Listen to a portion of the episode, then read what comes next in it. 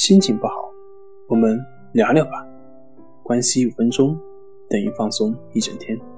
大家好，我是心理咨询师杨辉，欢迎关注我们的微信公众账号“重塑心灵心理康复中心”，也可以添加微信 “s u 零一一二三四五六七八九”，了解焦虑的解决办法。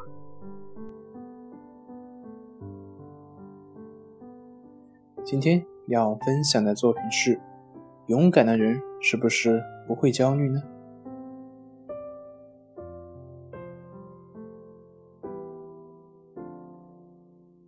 焦虑其实还有另外一种回避的形式，这种形式呢，往往不会看作是回避，而是它的反面，也就是反恐怖行为。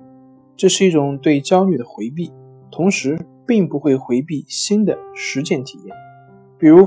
一个孩子必须下地窖去，而又心里害怕，那么他可能会唱着歌下去；或者孩子们从学校回家，必须要经过一片阴暗的树林，那么很多孩子会结伴而行。到了那里的时候，他们会非常的吵闹，这是下意识的在向可能不怀好意的人表明，他们一点都不害怕，他们勇敢极了。这种行为就被称为反恐怖行为。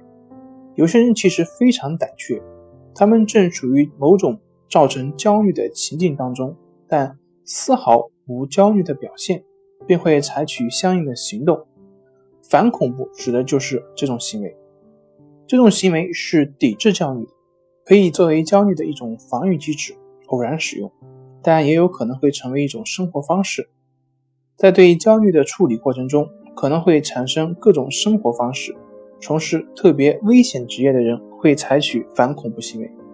曾经有人对启明星号飞行员做过调查，调查表明，在这些选择了这种特别危险的职业的飞行员中，有许多其实是非常胆怯的。这些人现在表明，关于他们胆怯的猜测是毫无根据的。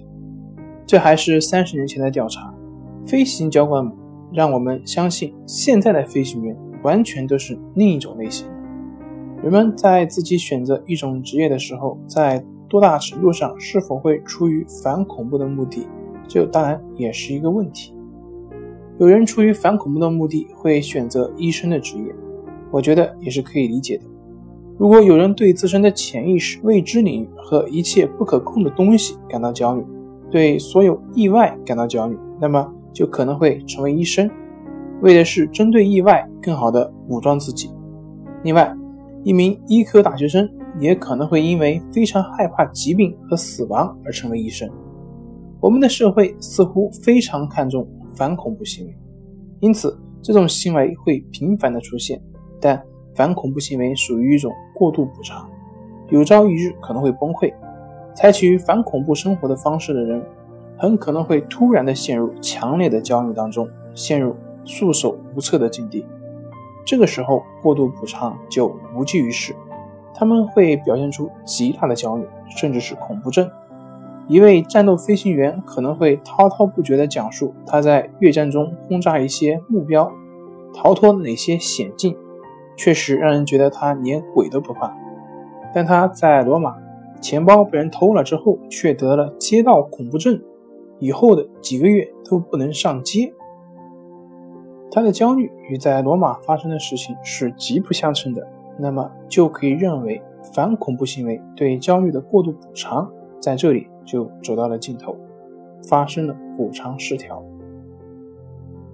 一个人表现出的是真正的勇敢，还是反恐怖反应过度，往往在过度补偿崩溃后才能够看得出来。好了。今天就分享到这里，咱们下回再见。